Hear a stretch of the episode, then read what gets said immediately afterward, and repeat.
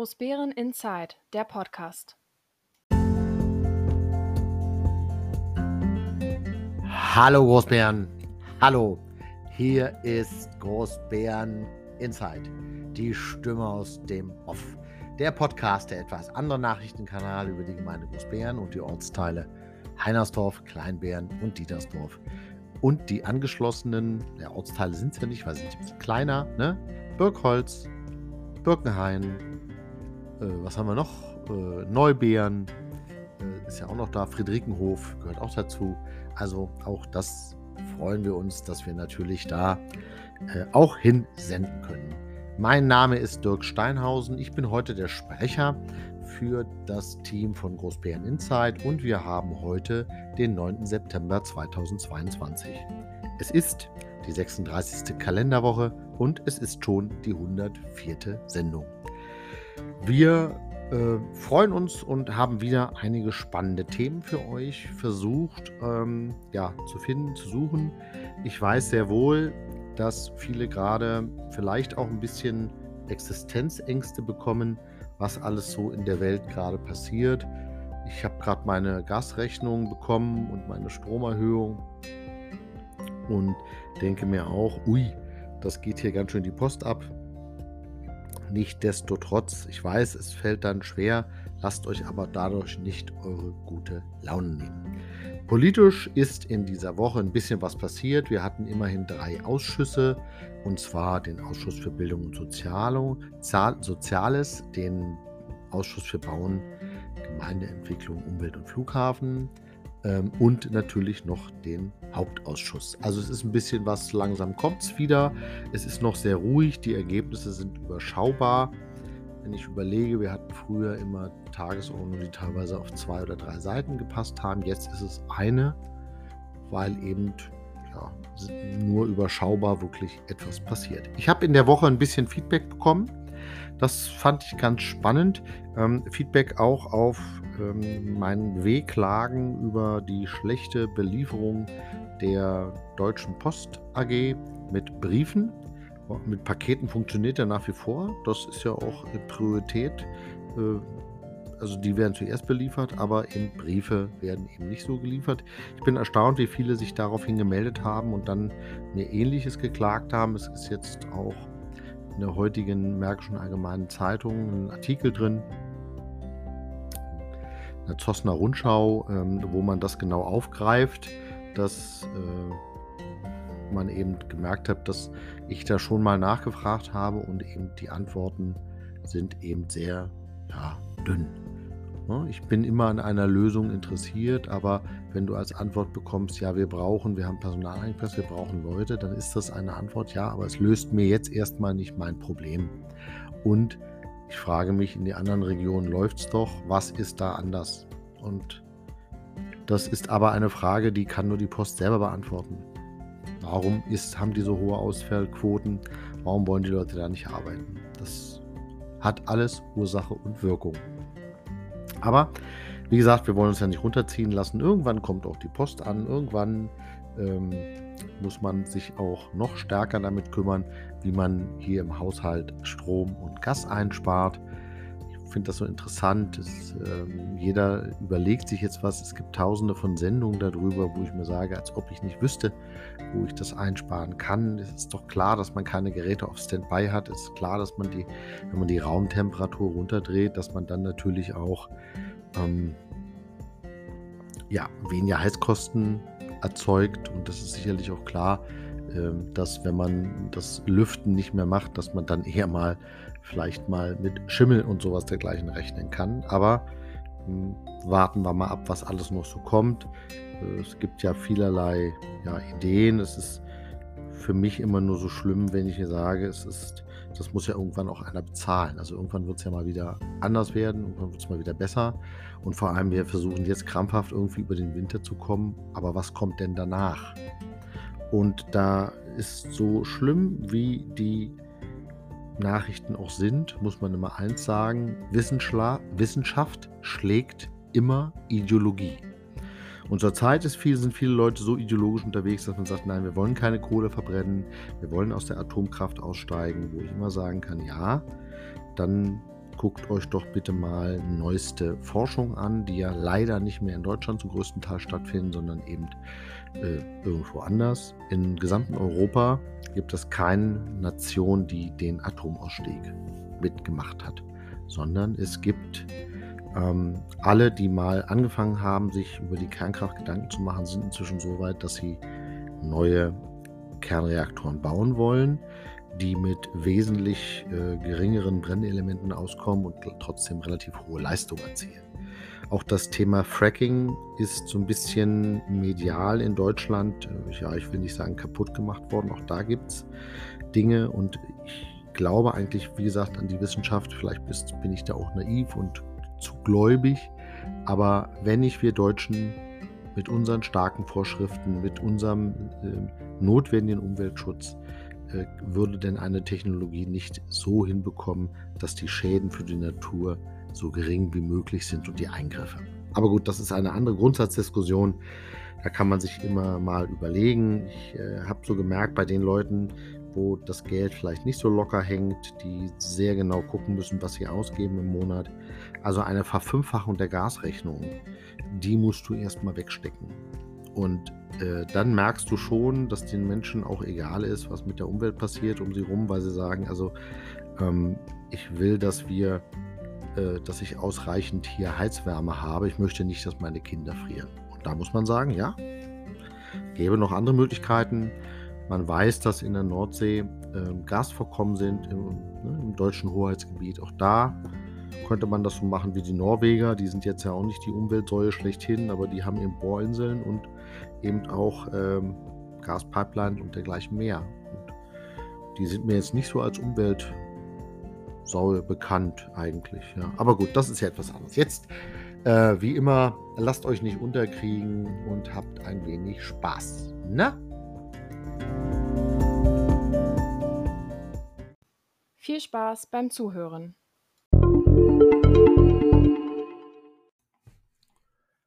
Und es gab in dieser Woche einen Ausschuss für Gemeindeentwicklung, Bauen, Umwelt und Flughafen. Da ging es um verschiedene Themen. Eins davon war, dass wir in fast allen Ausschüssen durch eine Neubesetzung innerhalb der Ausschüsse ähm, nochmal überall die Stellvertreter neu wählen müssen oder mussten in, in fast allen Ausschüssen.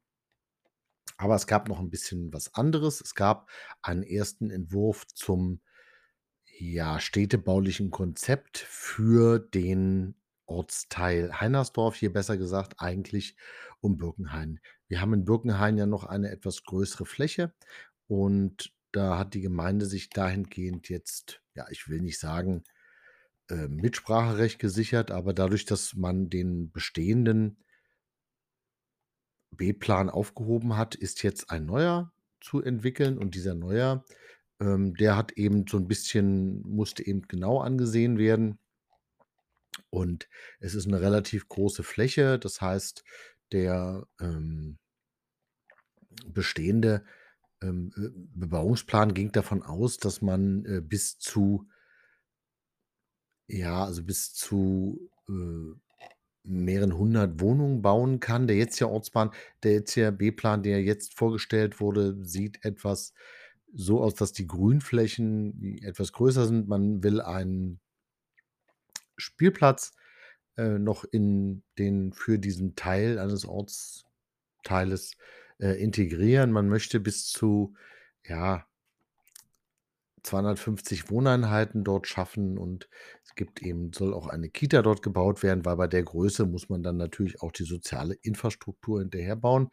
Ähm, es es wird sich zeigen, äh, wie es genau aussieht, weil der der Ortsbeirat Heinersdorf, der ja hier durchaus ein Mitspracherecht hat, hat schon so ein paar Veränderungen anhand des ähm, des Entwurfes mitgeteilt. Jetzt, ähm geht diese Entwurfsplanung natürlich wieder zurück, muss bearbeitet werden. Und ähm, es geht darum, dass der Ortsbeirat durchaus festgestellt hat, dass gerade in Birkenhain hier und da eben ähm, die vorhandenen Straßen natürlich dann durch so eine, wenn man dann sagt, man baut, hat da auch eine Mietsbebauung, dann natürlich stärker ja, belastet werden und die Ringsta Straße, die dort vorhanden ist, der Birkenhainer Ring, ist natürlich hat keinen keinen, äh, Fuß und und Gehweg und damit ist die Straße eigentlich nicht dafür geeignet, diesen kompletten Verkehr aufzunehmen. Dann sollte man sich eher überlegen, ob man dann nicht, äh, für die neue Wohngebiete dann auch eine Straße plant, wo dann zumindest zumindest auch ein Fuß und Gehweg vielleicht auch vorhanden ist. Na ja,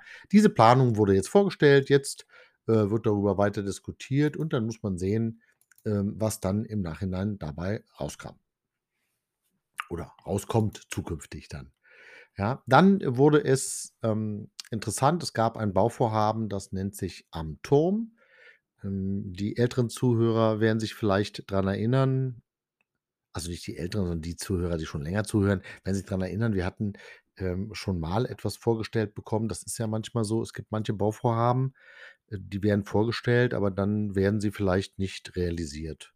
Ich selber habe jetzt in den letzten Jahren, Jahrzehnten fast schon, äh, wenn ich mir alleine ansehe, was ich für die Dorfaue alles schon mal gesehen habe dann sind da in schöner Regelmäßigkeit 4, 5, 6, äh, Sachen immer mal vorgestellt worden, die sich bis dato alle haben nicht realisieren lassen. Warum? Das hat völlig unterschiedliche Gründe.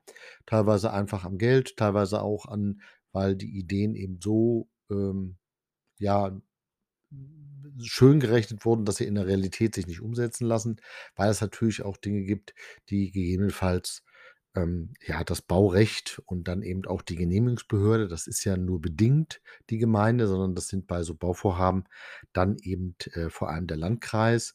Die Gemeinde kann nur immer das sogenannte äh, gemeindliche Einvernehmen erteilen. Und dieses Bauvorhaben sieht eben vor, ähm, mehrere, ja, Mietshäuser, ähm, da, wo früher mal der Autohändler war. Ich weiß nicht, ob das jedem so bekannt ist, also um den Gedenkturm, gegenüber vom Gedenkturm, ähm, auf der anderen also auf der Straßenseite der Bahnhofstraße. Und da ist eben auch jetzt so geplant bis zu 75 Wohneinheiten, ähm, 3 Schrägstrich sogar viergeschossig, also so wie die Bebauung, ähm, im um die Kita rum an der Bahnhofstraße schon ist, plant man jetzt eben dann da noch mehrere Häuser zu bauen. Und einer der Knackpunkte ist jetzt so 'n bisschen die Stellplatzsatzung, weil wir ja bei uns in der Gemeinde heißt das so schön: „Für jede Wohnung brauchst du 2 Stellplätze.“ Und das ist dann natürlich irgendwann auch 'n Platzproblem, was man alles auf so 'ner Fläche unterbringt. Aber die Planung wie immer, Papier ist zwar geduldig, aber sie sieht hübsch aus. Das kann ich sicherlich sagen. Äh, man baut da 'ne Tiefgarage, so ist der Plan und jetzt muss man sehen, ob sich das alles so ohne Weiteres eben dann auch realisieren lässt. Ja, das ist, äh, das eine, was der Bauausschuss äh, der Ausschuss für Gemeindeentwicklung, Bauen, Umwelt und Flughafen gemacht hat. Dann hat man noch mal 'n bisschen über Sitzmöglichkeiten für Jugendliche gesprochen. Ähm, ja, da schlagen immer so 2 Herzen in meiner Brust, weil einerseits brauchen wir so was sicherlich. Andererseits haben wir eben erlebt, dass die letzten dann mutwillig zerstört wurden oder eben angezündet sind. Das heißt, das sind sicherlich nicht die Jugendlichen, die es genutzt haben, sondern da haben dann andere Jugendliche, ähm, ja, ich will mal sagen, wilde Sau gespielt und, ähm, dann ist es einfach so, dass es dann kaputtgeht, ja. So, und dann wurde noch über die Einrichtung und Ausbau von Fahrradabstellmöglichkeiten und Fahrradladesäulen und dergleichen mehr gesprochen. Und auch da muss man mal schauen, ähm, ja, was dabei dann im Endeffekt rauskommt. Jetzt ist erst mal die Verwaltung wieder am Zug, sich verschiedene Dinge einfach anzusehen und zu sagen, ähm, was geht und was nicht geht. Ähm, wie immer erst mal prüfen, dann mal Kosten festlegen und dann, wenn es dann eine politische Mehrheit findet, dann kommt das eben auch in den entsprechenden Ausschuss. Ja, danach gab's dann natürlich wie immer noch einen, äh, nicht öffentlichen Teil. Da geht's dann so 'n bisschen um, äh, ja, kaufen wir 'ne Grundstücksfläche oder eben nicht? Und auch da, wie gesagt, darf man immer aus'm nicht öffentlichen Teil nicht sprechen, aber, ähm, ja, wie immer, ähm, es gibt dann darüber viel zu erzählen, aber das alles aus'm nicht öffentlichen Teil, das geht natürlich nicht.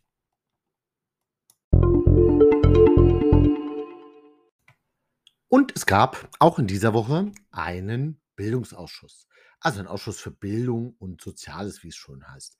Und, äh, auch dieser Ausschuss war dann so, dass man erst mal 'nen stellvertretenden Vorsitzenden oder Vorsitzende wählen sollte, ähm, was man dann auch getan hat. Danach ging es so 'n bisschen um, ähm, ja, 'n Sachstand zur, äh, Aufstellung der Konzeption Kinder und Jugendbeteiligung. Und, äh, interessant war sicherlich auch, das ist auch jetzt durch die Medien gegangen, ist die Konzeption der Kita Sterntaler e. V., die sich 'n bisschen dahingehend anpasst, dass nämlich einerseits die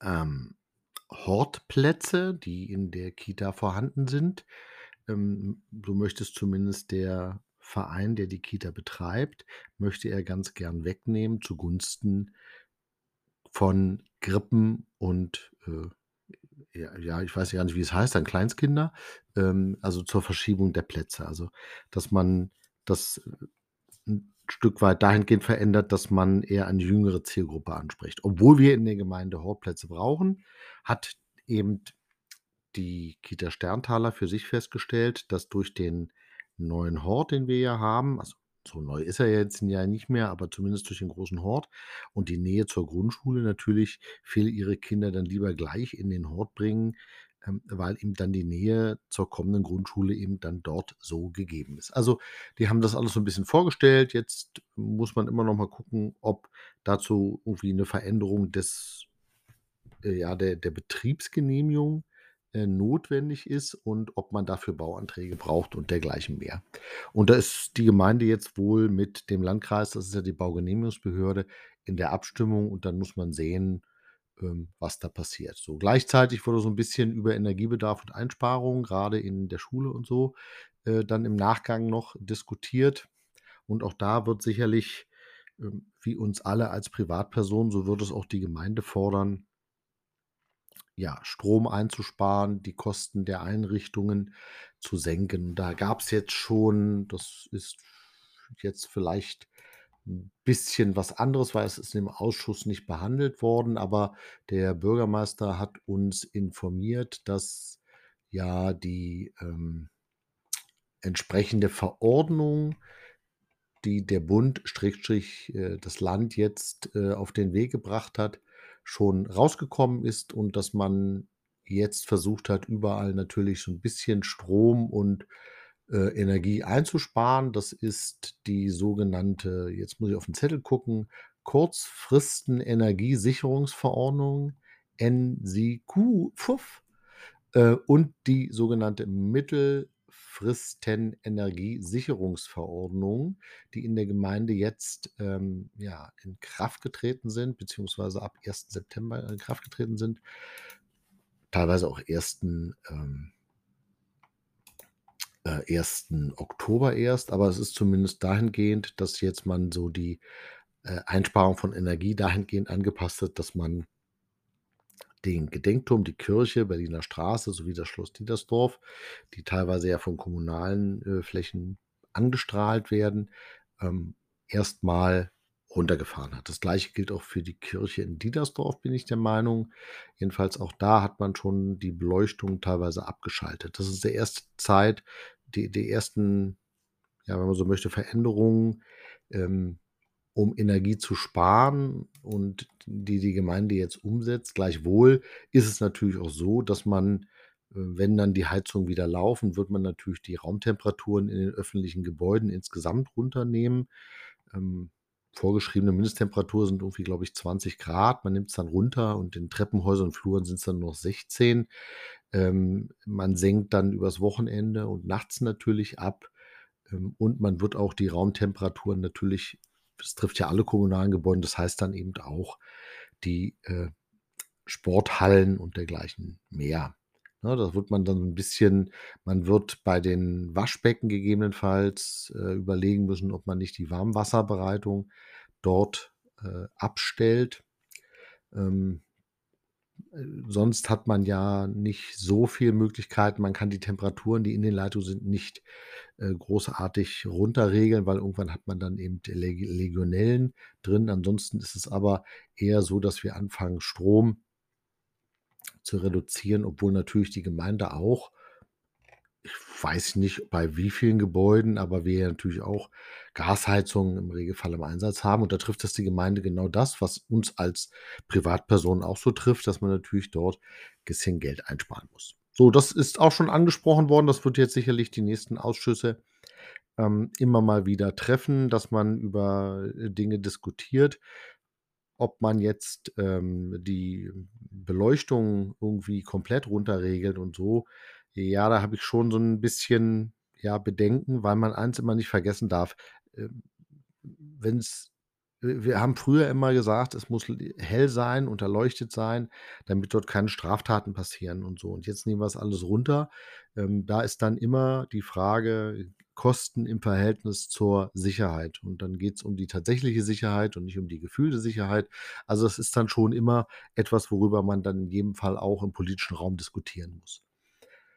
Gut, dann gab es im Ausschuss natürlich noch so ein bisschen im nicht öffentlichen Teil äh, die Gemeinde hat ja zwei ja, wie soll ich das nennen, ehrenamtliche Stellen. Ja, 'n In Integrationsbeauftragten, äh, der wurde ja gesucht beziehungsweise wird gesucht und eine Besetzung einer Stelle, die nennt sich Kinder und Jugendbeauftragter der Gemeinde Großbeeren. Und da wurden jetzt so die ersten, ja, Kandidatengespräche, Ergebnisse, äh, so ein bisschen dargestellt. Wie gesagt, immer aus dem nicht öffentlichen Teil. Das heißt, außer dass man über diesen Punkt gesprochen hat, gibt es dann von meiner Seite diesbezüglich auch nicht mehr viel zu erzählen.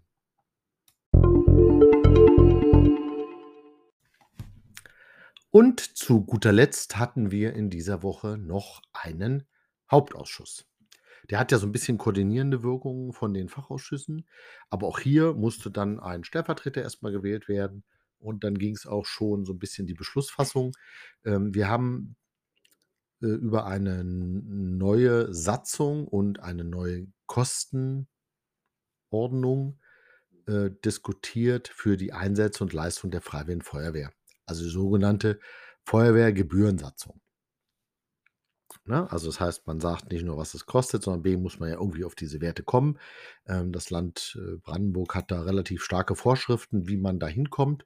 Und ähm, äh, aufgrund der letzten Novellierung des Brandschutzgesetzes im Land Brandenburg müssen eben alle zwei Jahre diese Kostenersatz, äh, Kosten, der Kostenersatz also das, was man dann dem Verursacher in Rechnung stellt, äh, auch wieder neu kalkuliert werden. Normalerweise ist es so, dass alle Gebührensatzungen regelmäßig überprüft werden sollen. Man sagt eigentlich alle immer zwei, drei Jahre. Ähm, der Vorgänger dieser Satzung ist aus 2016, also auch schon sechs Jahre alt. Das heißt, man hätte sich eh irgendwann dieser Satzung annehmen müssen. Das bleibt da nicht aus. Das ist nicht ganz so einfach, sondern da guckt man dann schon nach, was für Technik hat man im Einsatz, was ist die Technik wert im Sinne von, weil das fließt dann alles in diese Gebührenordnung ein, weil es gibt ja den, ja, einen Grundsatz, dass die Gemeinde sich nicht durch Gebühren und Verordnungen bereichern darf. Ähm, gleichwohl hat man dann eben äh, verschiedene Kosten zu erhoben. Und das heißt, man sagt dann ganz einfach, der, der den Schaden verursacht, oder grob fahrlässig herbeiführt, der muss dann eben auch dafür aufkommen. Und das heißt, ähm, dazu kommen dann noch andere, das trifft gegebenenfalls, sollte ein, eine Person nicht habhaft werden, dann ist es immer der Eigentümer, äh, der Veranstalter, der verpflichtet ist, der Besitzer eines Tiers, was geborgen oder gerettet werden muss, Eigentümer, Besitzer, Nutzungsberechtigter eines Gebäudes, äh, etc. Also es gibt so viele Sachen. Ähm, und was wir in der Gemeinde relativ viel haben, sind die sogenannte äh, Brandmeldeanlagen, wenn die einen Falschalarm auslösen. Und da ist es so, dass dann berechnet wurde, es gibt dann eine Grundgebühr pro Einsatz und dann gibt es danach eine Gebührenerhebung, ähm, je nachdem ist ein kleines Feuerwehrfahrzeug rausgefahren, ein großes Feuerwehrfahrzeug oder eine Drehleiter. Ähm, und natürlich, wie viele Einsatzkräfte waren vor Ort, weil das muss jetzt inzwischen, ähm, also einerseits äh, gibt es eine Gebühr je Einsatzstunde und es gibt aber auch eine Gebühr je Einsatzminute. Also es muss dann wirklich minutenaktuell abgerechnet werden. Und gebe euch mal ein Beispiel. Was heißt das? Wenn ein kleines Feuerwehrfahrzeug unterwegs ist, dann ist das für 17,45 Euro pro Stunde und äh, 29 Cent die Minute. So. Und das wird dann, äh, je Einsatzkraft natürlich noch mal, ne? Also, Einsatzkräfte sind 10,20 € pro Stunde und 17 pro Minu äh, pro Stunde. Äh, das hört sich jetzt alles nicht so viel an, aber das ist natürlich dann schon kommen da schon bei einem 3-Stunden-Einsatz kann schon mal 1.700, 1.800 € rauskommen, weil man hat dann kein kleines Fahrzeug vielleicht benutzt für 17,45 € die Stunde, sondern es ist dann vielleicht die Drehleiter, die mit 215,81 € zu Buche schlägt pro Stunde. Also, es ist so 'n bisschen die diese, ähm also, da geht 'ne Menge an zusätzliche Kosten mit rein, die man jetzt vielleicht gar nicht so aufm Schirm hat. Alles, wenn die Feuerwehr trainiert, dann übt sie ja für einen möglichen Einsatz. Das wird da genauso mit reingenommen wie die Gemeinkosten, also, sprich, wie die Kosten für das Gebäude, für die Fahrzeuge, äh, für die Technik, die vorhanden ist. Das alles fließt in diese Kalkulation mit rein und ist dann eben dem Gebührenschuldner in Rechnung zu stellen. Wenn ich so die Feuerwehreinsätze der letzten Jahre überblicke, dann haben wir eben, wie gesagt, häufig, Einsätze, ähm, grade im GVZ mit der mit den Brandmeldeanlagen. Äh, das wird dann zukünftig auch teurer, weil beim GVZ bei einem Einsatz im GVZ aufgrund der Höhe der Gebäude wird im Regelfall immer die Drehleiter meistens mit ausrücken. Ähm, weil es ja immer dann schon mal schwierig sein muss. Wenn man jetzt, ähm, das Ganze also, we wenn die Schadens wenn's jetzt heißt, es gibt einen Verkehrsunfall mit Schaden, ja, dann muss die Drehleiter nicht ausrücken. Ähm, aber auch da rückt sie ja teilweise schon mal mit aus. Aber gut, das ist ja etwas, was dann das Einsatzgeschehen festlegt, beziehungsweise der, der die Feuerwehr dann losschickt in der Einsatzzentrale, kann ja anhand der Meldung schon 'n bisschen eruieren: „Das und das so sieht's aus, dies das habe ich“, und dann entscheidet letztlich die Feuerwehr, was sie dann mit rausnimmt, äh, was auch notwendig ist und gegebenenfalls muss eben nachalarmiert werden. So ist zumindest mein Kenntnisstand. Also, über diese tolle, ähm, Satzung haben wir diskutiert und sie ist uns vorgestellt worden. Die Berechnung ist uns vorgestellt worden. Ähm, ja, es ist gut, dass wir jetzt eine neue Satzung haben, weil, wie gesagt, die alte aus dem Jahr ich muss noch mal schauen, ich glaube 2016 war's, weil wie immer, wenn eine neue Satzung kommt, geht die alte Satzung außerhalb genau, ähm, wird sie außer Dienst gestellt. Nein, ne ne? Also, sie wird dann also, mit Eintritt der Satzung über den Gebühreneinsatz der Leistung der Freiwilligen Feuerwehr der Gemeinde Großbeeren tritt die neue Satzung in Kraft und es tritt die alte Satzung außer Kraft und die ist vom 1.4.2016. Also, auch schon lange her, war also eh notwendig, dass wir da rangegangen sind. So, das war jetzt ein Punkt. Der nächste Punkt, ähm die nächste Satzung, die wir dann am Wickel hatten, war die Satzung für, ähm, Straßenreinigung und Winterdienstsatzung. Da sind wir ja schon 'ne Weile dran. Wir haben die Gebühren mal angepasst und, ähm, verschiedene Straßenlisten sind ja dann erstellt worden, die, ähm, dazu führten, dass es dann noch mehr Irritationen gab, weil früher gab es durchaus, ähm, so was wie unterschiedliche Status Stati der Straßen, also 'ne Verbindungsstraße, eine Anliegerstraße und dergleichen mehr.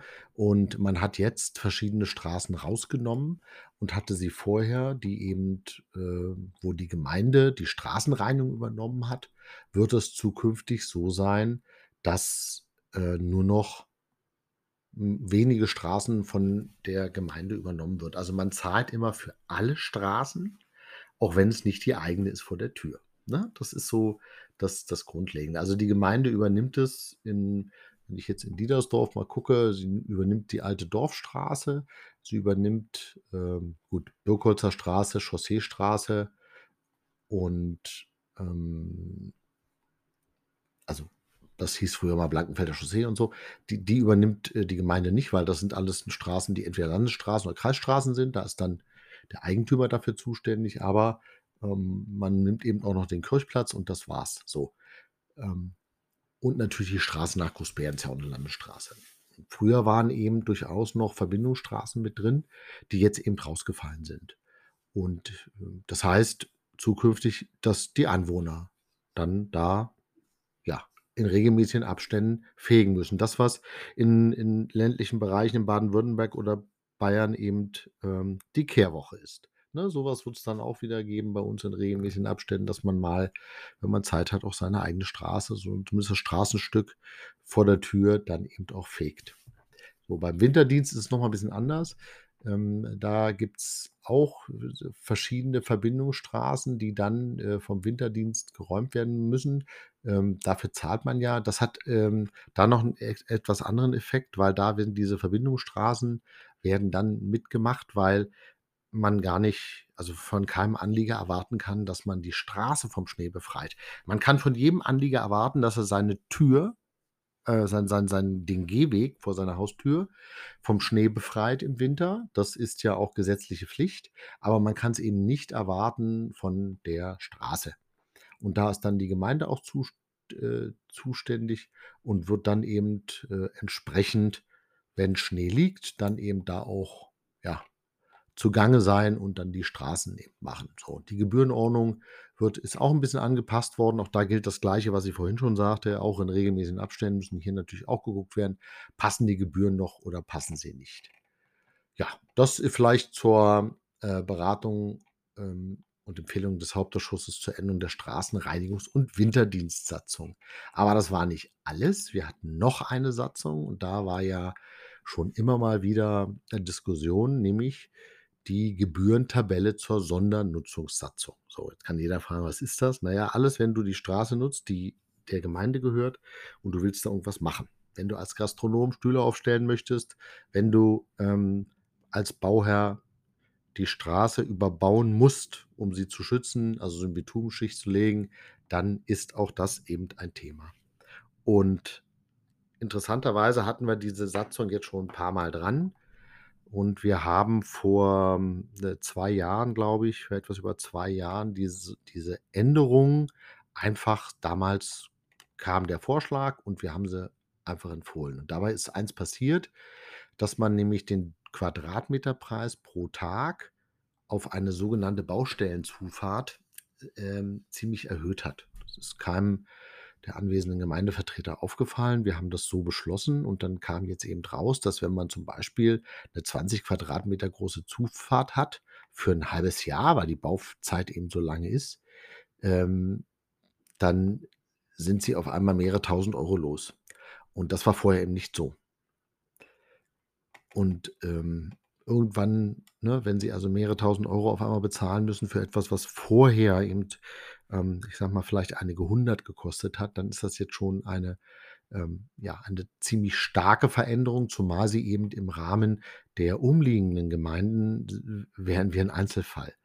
Und, äh, da hat dann ein Bürger darauf hingewiesen, hat Briefe geschrieben und aber irgendwie sind diese Briefe noch nicht so bearbeitet worden und jetzt hat man beschlossen, dass man jetzt erst mal anfängt. Wir werden dann mal prüfen, wie viel Geld da eigentlich reingekommen ist, um zu schauen, ob man nicht äh, wie wir das eigentlich wie gehen wir damit um, dass wir selber eine Satzung, die zu einer unbilligen Härte, wie es so schön heißt, äh, geführt hat, äh, ob man die nicht irgendwie, ja, aufheben kann. Also, die Satzung nicht. Also, die Bescheide sind ja da, die Bescheide sind dann noch rechtsgültig, aber die Frage ist, was was können wir da vielleicht machen, um unseren An Einwohnern das sind ja alles Großberner, die da sind, eben dann vielleicht auch einen Gefallen zu tun und mal zu sehen, damit wir sie nicht schröpfen, weil das ist auch nicht im Sinne des Erfinders. Es gilt ganz klar, das Gebührenaufkommen soll immer so gestaltet werden, dass die voraussichtlichen Kosten für eine Anlage, äh, eben nicht überstiegen übersch äh, sie eben nicht übersteigen.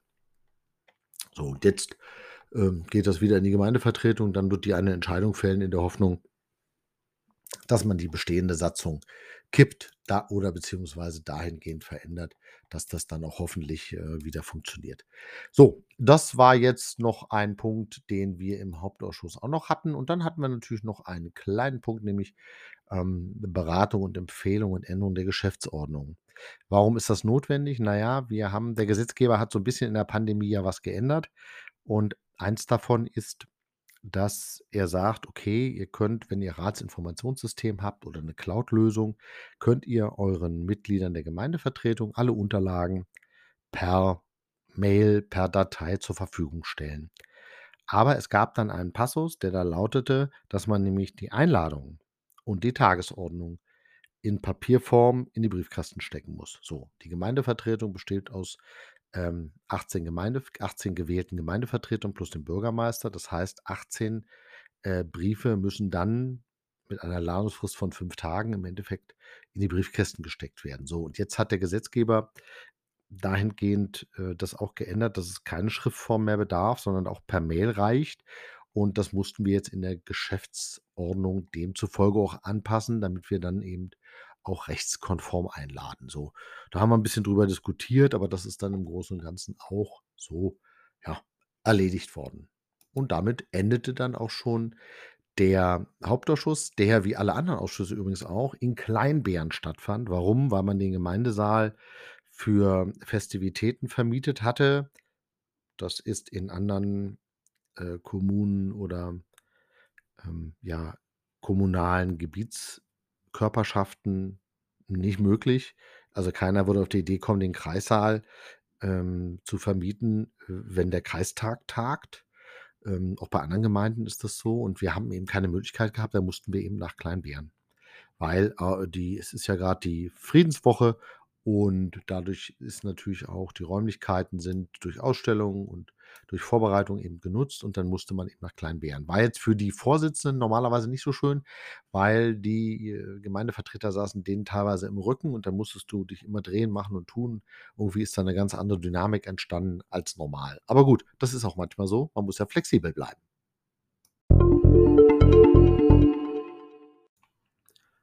Und in der Gemeinde ist ja immer noch die Friedenswoche. Wer es nicht mitbekommen hat, ist ein schade, weil seit Montag ist die sogenannte Friedenswoche in unserer Gemeinde.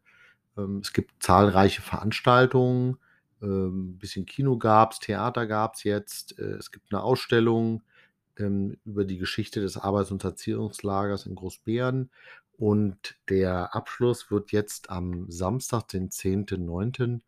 um 14:00 in der, äh, Opfer des Faschismus Gedenkstätte, äh, stattfinden, nämlich eine feierliche Kranzniederlegung.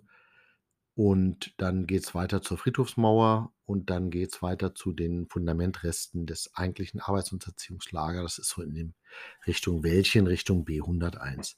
Damit wird die Veranstaltung enden. Das ist in den letzten Jahren also, vor der Pandemie muss man ja immer sagen, eine Veranstaltung gewesen, wo wir viele internationale Gäste da hatten. Viele Botschafter und, ähm, ja, sogar ganze Schulklassen, äh, waren dann vor Ort und, äh, haben dann an dieser, ähm, Gedenkveranstaltung Opfer des Faschismus teilgenommen. Es ist jetzt in diesem Jahr etwas anders. Also, die Pandemie hat das eh ja schon reduziert. Jetzt in diesem Jahr ist es dahingehend noch mal anders, weil, ähm, der Bürgermeister die russische Föderation, die bis dato immer mit dabei war, die einen großen Anteil stellte. Sie hat auch die meisten Kriegstoten und Tote in dem sogenannten Arbeits und Erziehungslager gehabt. Äh, hat man sie aufgrund der, äh, ja, weltpolitischen Geschehnisse des des des Kriegs in der Ukraine ausgeladen. Ähm, habe ich so 'n bisschen Bedenken gehabt. Ja, sicherlich ist es so, dass, ähm, Russland, die politische Führung dort zurzeit eben, äh, ja, 'nen völkerrechtswidrigen Krieg führt. Aber wie immer, es ist immer da wichtig, dass man Kommunikation, Gesprächsfäden am Laufen hält. Und, ähm, es mag sein, dass es einen Bezug zur heutigen Zeit hat, aber letztlich geht's darum, wie das schon sagt, die Opfer des Faschismus, die in diesem Arbeits und Erziehungslager gelitten und gestorben sind, äh, zu ehren. Und einer der Schwerpunkte sind eben mit über 1.000, ähm, ja, Bürgerinnen und Bürgern aus Russland ist das schon der dickste, ja, Brocken hört sich so merkwürdig despektierlich an. Also, sind die meisten Tote im Endeffekt hat, ähm, das russische Volk zu ähm, zu beklagen. Und da wäre es vielleicht eher sinnvoll gewesen, dass man, äh, die Botschaften der Ukraine, die man ja auch eingeladen hat, die auch dazugehört, genau wie die russische, äh, Botschaft, ähm, darauf hinweist, dass man diese Veranstaltung vielleicht nicht, ähm, irgendwie nutzen sollte, um Kriegspropaganda zu betreiben in die eine wie in die andere Richtung. Äh, dann hätte, glaube ich, auch so 'ne Veranstaltung stattfinden können. Gut, man hat sich jetzt anders entschieden. Ähm schauen wir mal, wie es dann wird. Ich ist jetzt eine keine Einladung von mir, sondern natürlich kann jeder Bürger, der es möchte, am Samstag um 14 Uhr ähm, an diesem kleinen Gedenkmarsch, der um 13:45 Uhr an dem Rathaus startet. Wir laufen dann zum zur ODF-Gedenkstätte und legen dort Kränze ab. Dann geht's weiter zur Friedhofsmauer und dann geht's eben weiter zu den Resten des Fundamentes des Arbeits und Erziehungslagers in dem kleinen Wäldchen. Und da seid ihr natürlich herzlich, wenn ihr das hört, eingeladen, euch da dran zu beteiligen. Wir würden uns jedenfalls freuen, wenn nicht nur immer die gleichen da sind, sondern vielleicht noch ein paar mehr.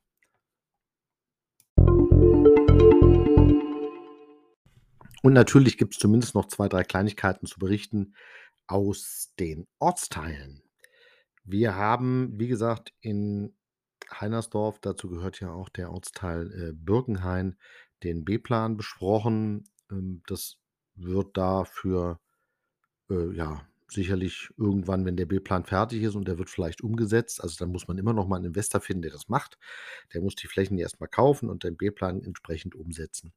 Ähm, gut, das wird noch ein paar Jahre dauern, aber es werden eben dort eben neue Wohnungen und eigentlich wird der gesamte Ortsteil Birkenhain sicherlich ja, aufgewertet. Man muss mal schauen, wie sich dann die Bevölkerungszahlen dort entwickeln. Irgendwann ist vielleicht sogar die Frage, ob man Birkenhain als eigenen Ortsteil laufen lässt und Heinersdorf und Birkholz eben als anderer Ortsteil. Aber das ist da noch Zukunftsmusik. Wir warten erstmal ab, weil erstmal muss also beschlossen werden und dann muss man weiterschauen. Ähm, Kleinbären hatte jetzt, wie gesagt, alle Ausschüsse irgendwie zu Gast. Ähm, da hat man noch festgestellt, dass eben äh, so schön wie die eingebaute Küche ist, die so für solche Großveranstaltungen irgendwie nicht, äh, nutzbar ist, aber es ist auch nicht schlimm. Das war ja nie die Vorgabe, dass das Haus jetzt für Großveranstaltungen zu nutzen ist. Es ist immer noch gern genommen, aber auch da gibt es ja jetzt gerade wieder ein bisschen Bewegung drin. Äh, die Gemeinde hat ja irgendwann beschlossen, keine Räumlichkeiten mehr in die Vermietung zu geben. Ähm, jetzt hat man aber natürlich für irgendwelche anderen Festivitäten und, äh, Großberner Vereine trotzdem den Gemeindesaal und so vermietet. Das ist dann etwas, ja, ich sage mal, inkonsequent, wenn man, ähm, einerseits an Privatpersonen nicht vermietet, aber eben an, ähm, andere Aktivitäten dort durchaus zulässt. Dann hätte man beides eigentlich nicht machen dürfen. Aber gut, das ist jetzt auch so passiert und in Diedersdorf gab es eine erfreuliche Mitteilung.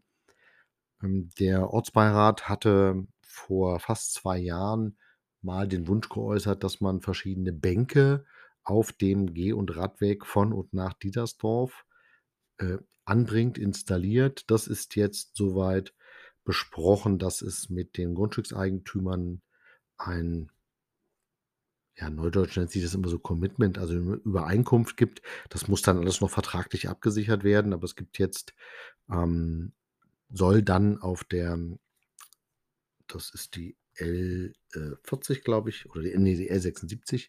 Also, wenn man von Diedersdorf nach Großbären oder von Großbären nach Diedersdorf fährt, dort in dem Abzweig Buschweg, also Richtung Kleinbären, soll eine Bank hin und soll eine Bank etwas weiter, äh, wo jetzt schon immer, ähm, die Baumstämme liegen, weil da relativ viele Leute eben wild geparkt haben.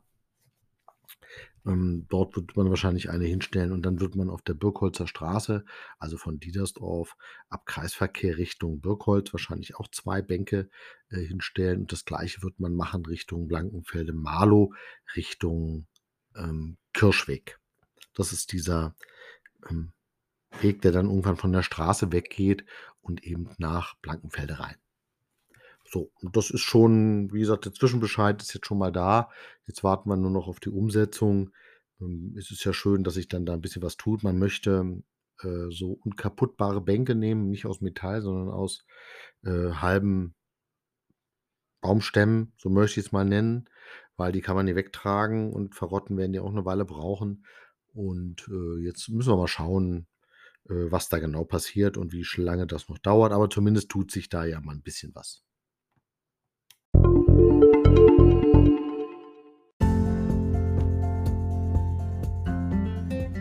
So, das war's wieder für heute. Ich bedanke mich, dass ihr dabei wart. Es ist inzwischen ja schon die 104. Sendung. Ich freue mich, wenn ihr auch nächste Woche wieder dabei seid, wenn es dann wieder heißt Großbären Insight.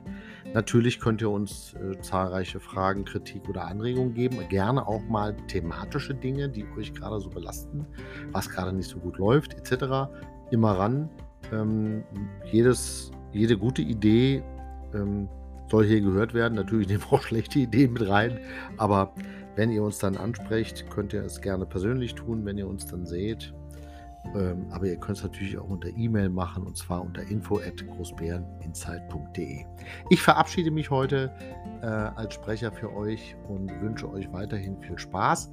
Ich hoffe, ähm, ihr habt ein schönes Wochenende und eine schöne Woche. Bleibt gesund, bleibt mir gewogen. Es grüßt euch euer Dirk Steinhausen. Bye.